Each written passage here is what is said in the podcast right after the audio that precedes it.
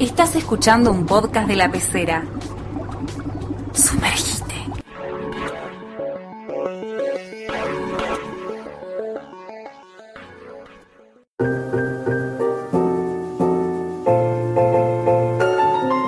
Bienvenidas, bienvenidos a Casa 8, el podcast de astrología de la pecera. Mi nombre es Janina y hoy voy a estar hablándoles de este año, del 2020. Un año muy difícil, un año muy pesado, un año bisagra, en donde se sincronizan tres grandes conjunciones que se relacionan a la vez con tres grandes procesos históricos, súper fuertes, súper densos, que marcan un antes y un después, pero que se viene sintiendo ya hace bastante y que se va a seguir manifestando. Esto no es algo de un día para otro, sino que este año es clave, pero es parte de un proceso mayor. Entonces, ¿qué tenemos este año? ¿Cuáles son son las conjunciones que se sincronizan. El ciclo Saturno-Plutón, el ciclo Júpiter-Plutón y el ciclo Júpiter-Saturno. Si vamos a la mitología, Saturno, Plutón, Júpiter, tenemos a Cronos, o sea, a Saturno, que es el padre que devoraba a sus hijos porque tenía miedo de que lo destronaran. Tenía miedo de que Júpiter lo destronara y tenía miedo de que Plutón lo destronara. ¿Júpiter quién es? Júpiter es quien al final lo destrona y libera al mundo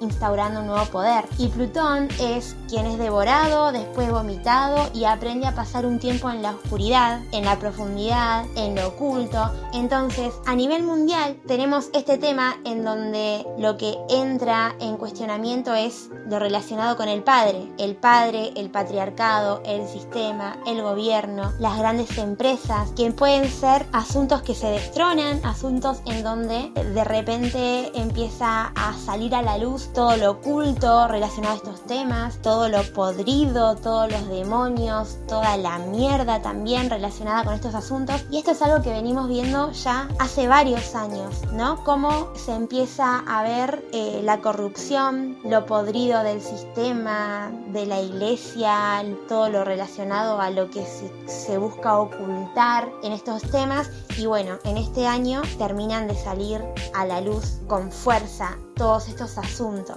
en donde de alguna manera nos iniciamos colectivamente en un proceso de maduración, porque dejamos de poner el poder afuera, dejamos de creer en ese padre y nos damos cuenta de que ese poder está en cada uno de nosotros y de nosotras. Otra forma de explicar la manera en la que estos planetas funcionan es mostrando cómo Júpiter y Saturno son aquellos que nos resguardan de alguna manera de los transpersonales. ¿Qué pasa? Júpiter y Saturno son los señores del tiempo, marcan la medida de lo que es socialmente aceptable. Júpiter da un sentido y muestra hasta dónde podemos llegar, ¿no? Es la expansión. Y Saturno lo que hace es mostrarnos la realidad y nos contiene, nos muestra de dónde no podemos pasar, eh, generando estructuras también y bases sólidas. ¿Qué pasa con los transpersonales? En este caso tenemos a Plutón, que es el que va deconstruyendo la realidad, destruyendo lo que, lo que ya nos sirve, lo superficial, dejándonos únicamente con la esencia. Plutón es el que nos enfrenta a este proceso de muerte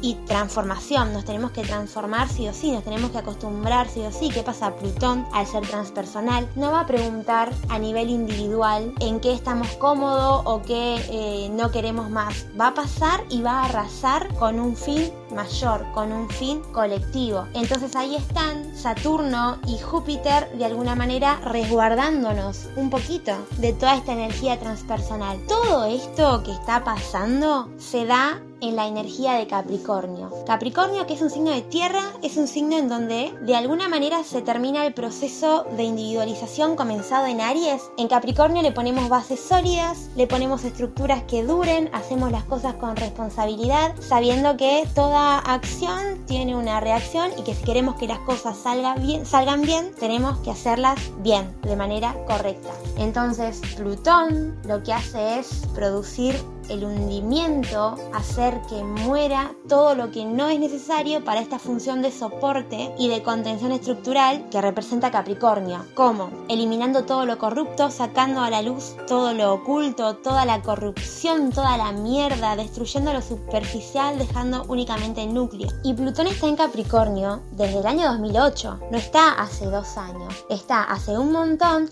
mostrándonos todo lo oculto, todo lo podrido relacionado con los gobiernos, con las instituciones, con las iglesias y también con las propias estructuras individuales, con todo lo que representa Capricornio. Ahí en nuestra carta natal, en donde tenemos a Capricornio, o sea, en qué casas, en qué áreas de nuestra vida, es donde también se está sintiendo toda esta energía de transformación y de regeneración, en donde nos, nos ponemos en contacto con la crisis porque lo que nos da seguridad se viene a pique, como la torre en tarot, en donde de repente nos encontramos con que las paredes que nos eh, que creíamos que nos daban seguridad, pero en realidad nos encerraban, se destruyen y tenemos que ver lo que hacemos. Plutón va a estar en Capricornio hasta el 2024, así que este proceso de mostrar lo oculto y lo podrido va a seguir hasta ese año. Entonces, ¿qué es lo que podemos hacer desde nuestra individualidad? En primer lugar, cuestionarnos y tratar de hacer una buena integración y una buena expresión de cómo manejamos esta energía a nivel personal para poder influir de manera positiva en lo que es lo colectivo, ¿no? Nosotros y nosotras en nuestra individualidad lo que hacemos es participar activamente de la creación de una conciencia colectiva. Entonces es muy importante que podamos cuestionarnos y ponernos en contacto con nuestros propios demonios, con nuestras propias sombras, para dejar de depender de ese padre externo,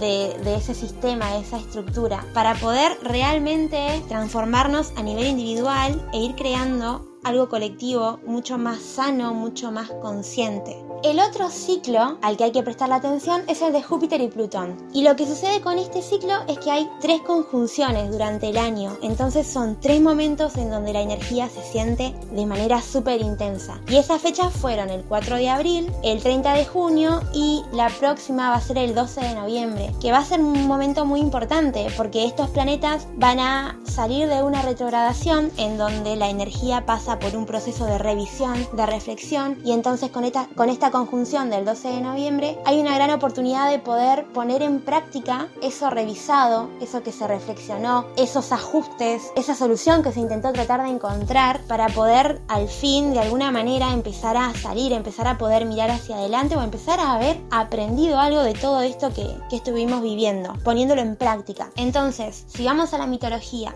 Júpiter y Plutón son los hermanos de los que hablamos antes, en donde Júpiter es, es el que destruye y acaba con el poder de su padre, de Cronos, de Saturno, y Plutón es uno de los hijos que Saturno devuelve a la vida cuando es eh, destruido. Júpiter, Saturno junto a Neptuno se reparten el poder una vez que alcanzan la victoria. Entonces Júpiter va a reinar el cielo del Olimpo, Neptuno el mar y Plutón el inframundo. Entonces ellos tres como hermanos son tres aspectos de lo mismo, de una totalidad que es lo mismo. Entonces todo lo que se relaciona con el poder, con el sistema, con las estructuras, todo lo que es la energía de Capricornio, de nuevo, un proceso de regeneración muy profundo en donde algo tiene que morir, en donde algo tiene que desaparecer. Es difícil porque lo oculto cuando emerge nos arrasa con la densidad, con la oscuridad, se hace muy difícil de digerir, nos, nos atropella. Es algo que estaba ahí, sí, desde siempre, pero que no habíamos tenido la necesidad de mirar, no habíamos tenido la necesidad de desnudarnos y quedarnos únicamente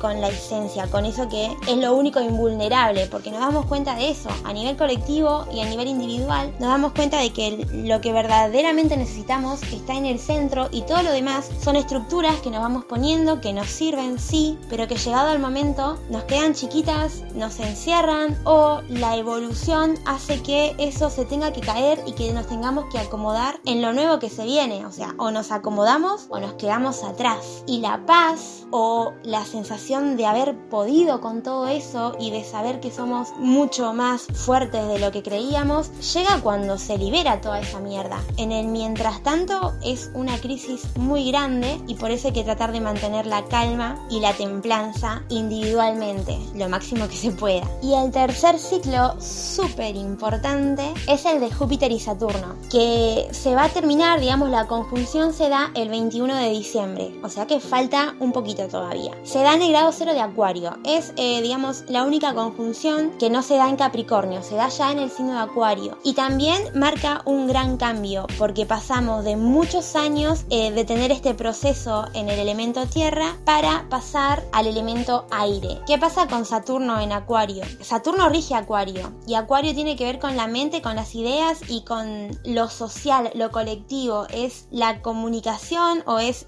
el vincularnos en un plano en donde todos y todas somos iguales. No es tanto la intimidad, eh, es ese vínculo par a par que por ahí es más libra. No, Acuario es a nivel colectivo. Entonces con Saturno entrando en Acuario, que ya estuvo unos meses este año, entrando para quedarse hasta el 2023, esto del distanciamiento social un poco es algo que, que se va a mantener, ¿no? Es si yo hablo de Saturno en Acuario, la palabra, digamos, la combinación distanciamiento social es como hasta, literal, digamos, es como Saturno en Acuario, distanciamiento social. Sí, vamos a estar involucrados seguramente a algo colectivo, pero en cuanto al acercamiento íntimo nos va a costar, vamos a estar más metidos en una lucha social, en beneficios que nos involucren a todos y a todas. Y Saturno en Acuario también está, está cómodo porque Saturno rige a Capricornio que es el signo en el que está en este momento y en el que viene estando. Y Saturno también rige Acuario, es el segundo regente de Acuario. Entonces son años de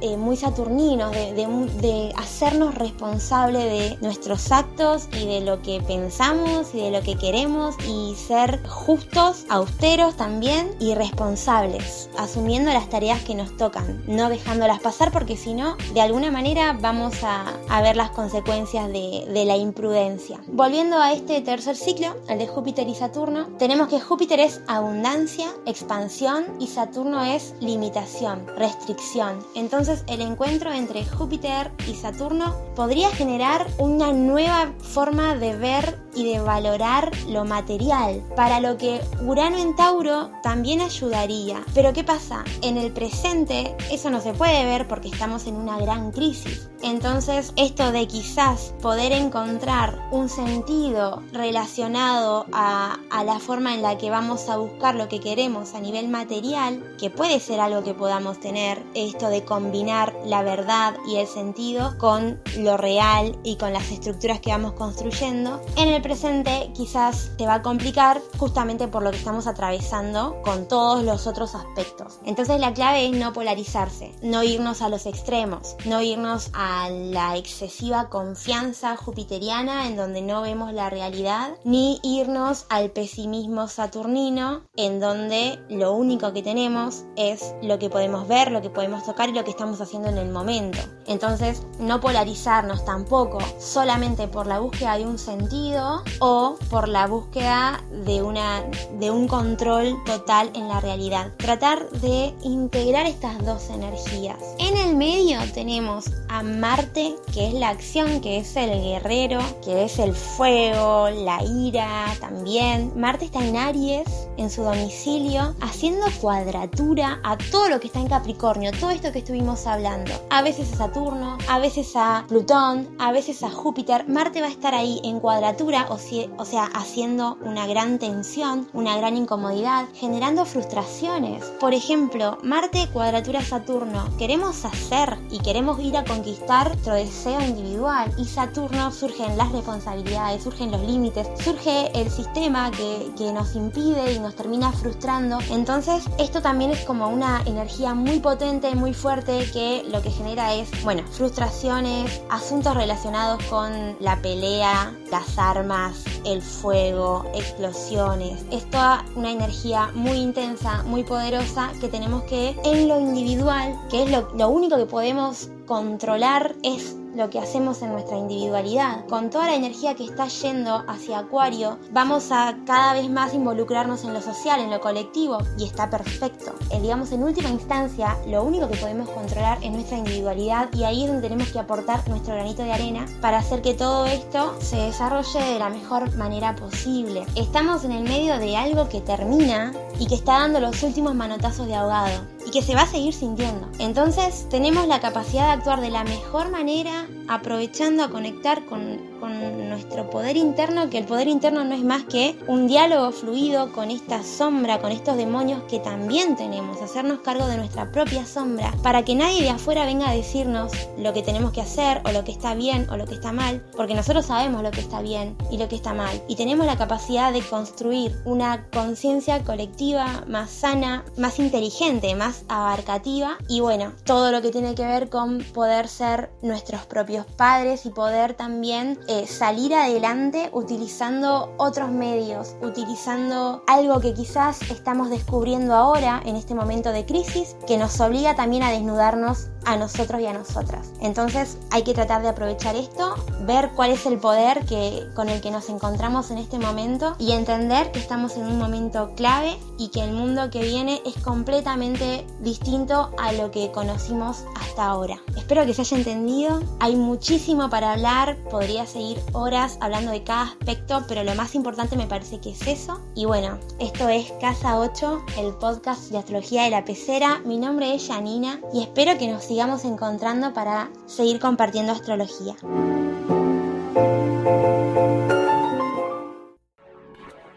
Esto fue un podcast de la pecera, contenidos originales para escuchar.